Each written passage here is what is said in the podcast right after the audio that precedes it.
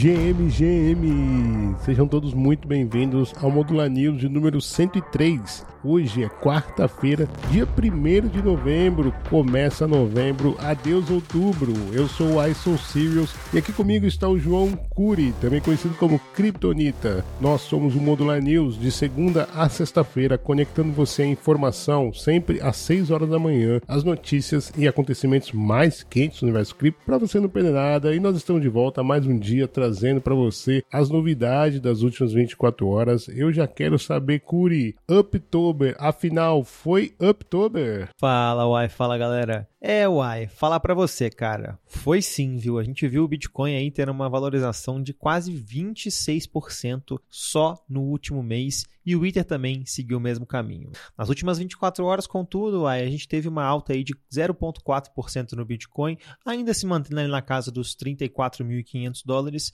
e o Ether se manteve quase estável, ainda na faixa dos 1.800 dólares. Os números são interessantes, viu, uai? Não vou negar para você não. É, maravilha. E assim, tenho lido bastante coisa que essa pernada ainda tende a continuar. Então, enfim, vamos lá ver. Assim como também li hoje uma, o título que era assim: Já pensou se o Gary Gensler ele dá um hug pull na galera e nega todos os pedidos de uma vez? O que, que vai acontecer no preço? Chuta que é macumba, sai pra lá. Olha, deixa eu puxar a primeira notícia que ontem, Curi, como nós trouxemos, marcou então o lançamento oficial da Celestia, da sua versão beta da mainnet. E com isso, distribuiu também o token TIA para os usuários elegíveis do airdrop. A Celestia é uma blockchain modular que visa resolver questões de escalabilidade e estabilidade comuns em blockchains como a Ethereum e Solana. A distribuição do token TIA gerou 120 milhões em valor on-chain, visando usuário do sistema da Cosmo e da Ethereum. A força do projeto ficou clara, já que várias corretoras centralizadas listaram o token para negociação logo após o lançamento, como trouxemos ontem também. Binance, KuCoin e Bybit são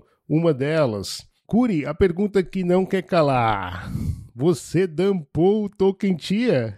Dampei uma parte, não vou negar não. Fiquei feliz aí com esse lançamento, mas pela infelicidade e pela falta também de experiência em outros ecossistemas aí, tive um problema técnico ali que não sei se vou conseguir vender tudo, viu? Na hora de enviar para uma corretora centralizada ali por uma informação adicional que eu terei que colocar por estar enviando para uma corretora centralizada, ter eu não ter colocado isso, talvez eu fique sem meus tokens. Uai. Então fica aí o aprendizado para todo mundo, como a gente sempre fala aqui, de ter calma. Eu fui no desespero, já estava estressado ali graças aos problemas na hora hora do mint, na hora do mint não, na hora do claim e também na hora ali de entender o que fazer com esses tokens, mas confesso que não vou reclamar não, uai, grana tá no bolso também e tá bom demais. É, da próxima vez que tiver airdrop e o Gelb ficar de fora, eu não vou zoar ele, viu? É, Guelph, nunca mais brinco com você com isso não, viu? Mas já vamos seguir aqui, uai. Se você usa LastPass, migre agora mesmo antes de ser hackeado. Os pesquisadores on-chain concluíram, à medida que hacks cada vez mais estão se tornando frequentes aí com relação a pessoas que utilizam LastPass, que pode ter um hacker por trás disso tudo aí roubando as suas senhas. Principalmente as senhas ali de carteiras colocadas ali no gerenciador de senha LastPass. Desde esse hack, as senhas obtidas aí pelo serviço de segurança de computadores levaram ao roubo de pelo menos 40 milhões de dólares em criptomoedas. Na semana passada, o hacker fugiu aí com outros 4.5 milhões em criptomoedas, no que especialistas identificaram aí como outro ataque que remonta ao LastPass. Monahan, juntamente com outros detetives on-chain, como o analista aí Zach XBT, implorou aos usuários de criptomoedas que migrem imediatamente aí seus ativos para outras carteiras se alguma vez, mesmo que por um breve período, utilizaram o LastPass para armazenar as suas chaves privadas, ou seja, as senhas ali da sua carteira. Que complicado, hein, Uai? Primeiro que a gente sempre fala, mantenha as suas chaves de modo analógico. Segundo, se vai por aí, vai por uma, por uma empresa que é open source, né? Então tem aí um problema bem, bem sério aí, bem lamentável. Enfim, se você tem LastPass ou teve, já usou, já guardou lá, mude imediatamente. Esse é o recado. Continuando em hacks, aliás, hoje o Modular News trouxe bastante hacks. Exploração de 560 mil dólares de contrato do Unibot derruba preço do token em mais de 40%. Um novo contrato implementado no dia 28 de outubro pela Unibot, um popular bot do Telegram usado para fazer operações na corretora descentralizada Uniswap foi alvo de uma exploração que resultou então na perda de 560 mil dólares aos seus utilizadores. No dia 31 de outubro, a empresa de análise blockchain ScopeScan alertou os usuários do Unibot sobre o hack em andamento que não fora detectado pela equipe do projeto. Uma exploração em um contrato recém-implantado pela equipe da Unibot teria drenado os criptoativos de vários usuários. Com isso, Curi, o mercado reagiu negativamente ao evento e viu então o token despencar o Unibot, uma queda imediata de 43%,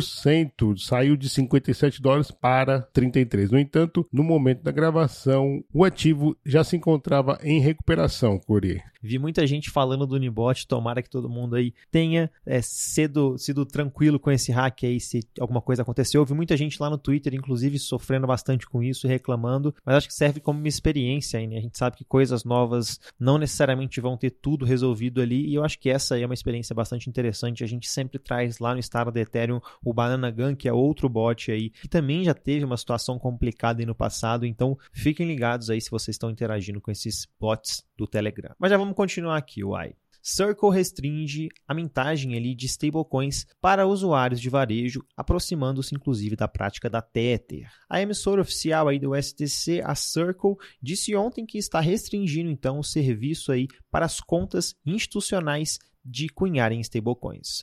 A restrição da Circle para investidores de varejo representa um movimento em direção ao seu principal concorrente, a prática da Tether, que limita então a cunhagem e resgate de USDTs ali a um limite máximo de 100 mil dólares.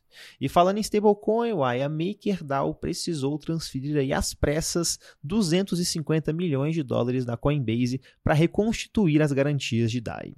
Uma série de liquidações, inclusive, forçou a MakerDAO a gastar metade dos 500 milhões de dólares que possui em uma conta de custódia na Coinbase para proteger aí, então, a indexação da sua stablecoin DAI, mantendo ela estável. As reservas de DAIs para o STC, que precisavam estar pelo menos acima ali dos 200 milhões de dólares para serem consideradas seguras, quase caíram para menos de 60 milhões na manhã dessa terça-feira, antes ali que o gerente do fundo da Coinbase, na Maker, transferisse esses 250 milhões de dólares para um módulo de estabilidade de paridade da DAI, ou seja, para manter a stablecoin estável. É, uai, essa aí meio complicada, hein?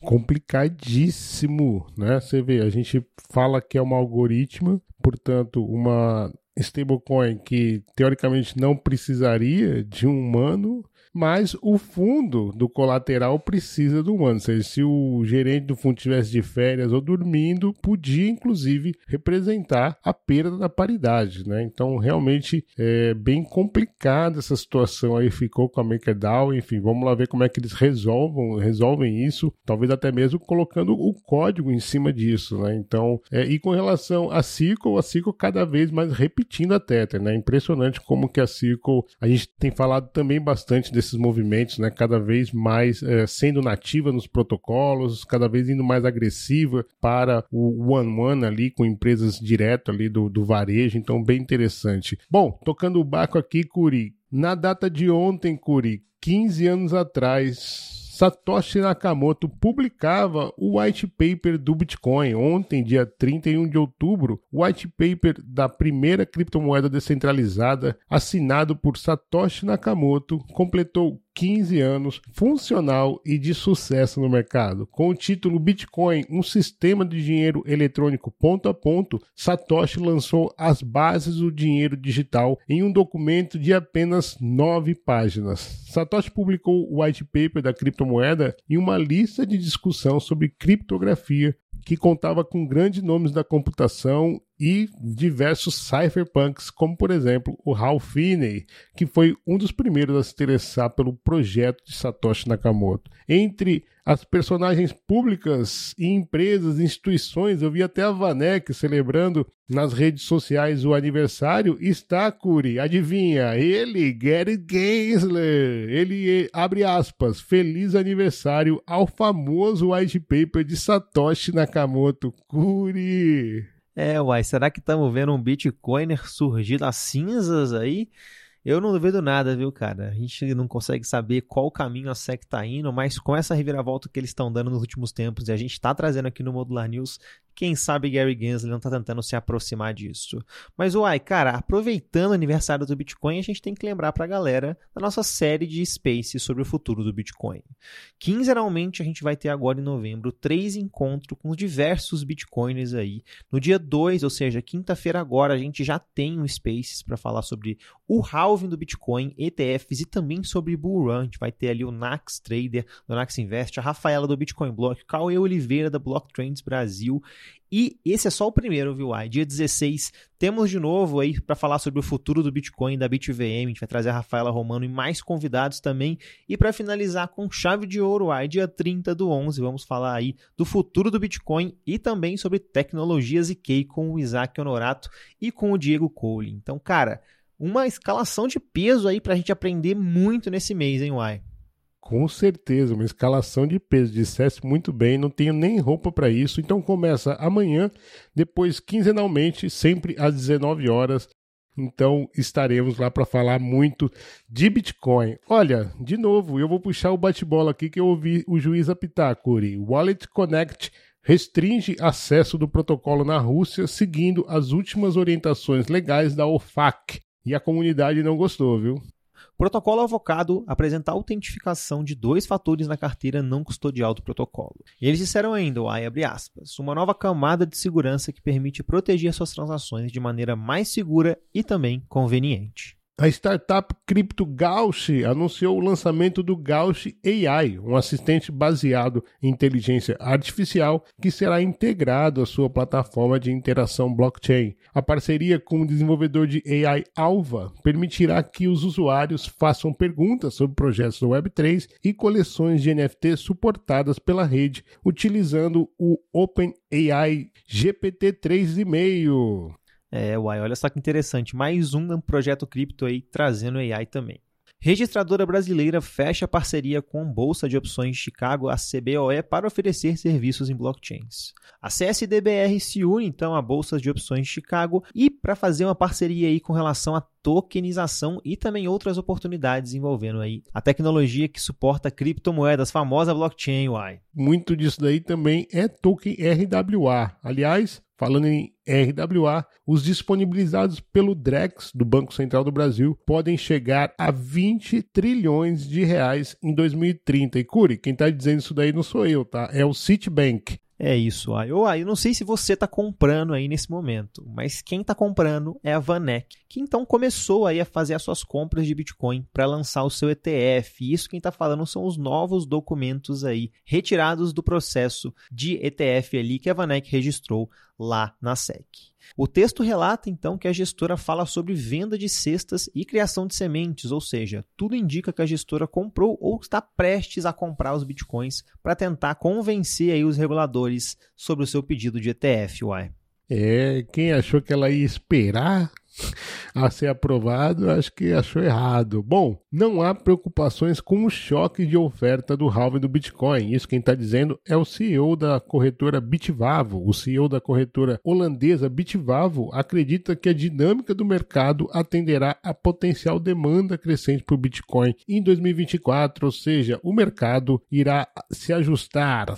As notícias por hoje acabaram, mas espera aí que a gente tem uns recadinhos. O primeiro deles é que ontem a gente teve nossa live Estado da Ethereum às 19 horas lá no nosso YouTube, onde a gente entrou então em detalhes sobre o lançamento do airdrop da Celestia, falamos também de novos protocolos, de árbitro, um Starknet e também, uai, é claro, trouxemos aquele alfa ali, falamos de algum protocolo, inclusive, que já está prestes a fazer o seu airdrop. Então, se você gosta do ecossistema da Ethereum, quer saber as últimas novidades e também, quem sabe, pegar um alfa, corre lá no nosso YouTube, uai.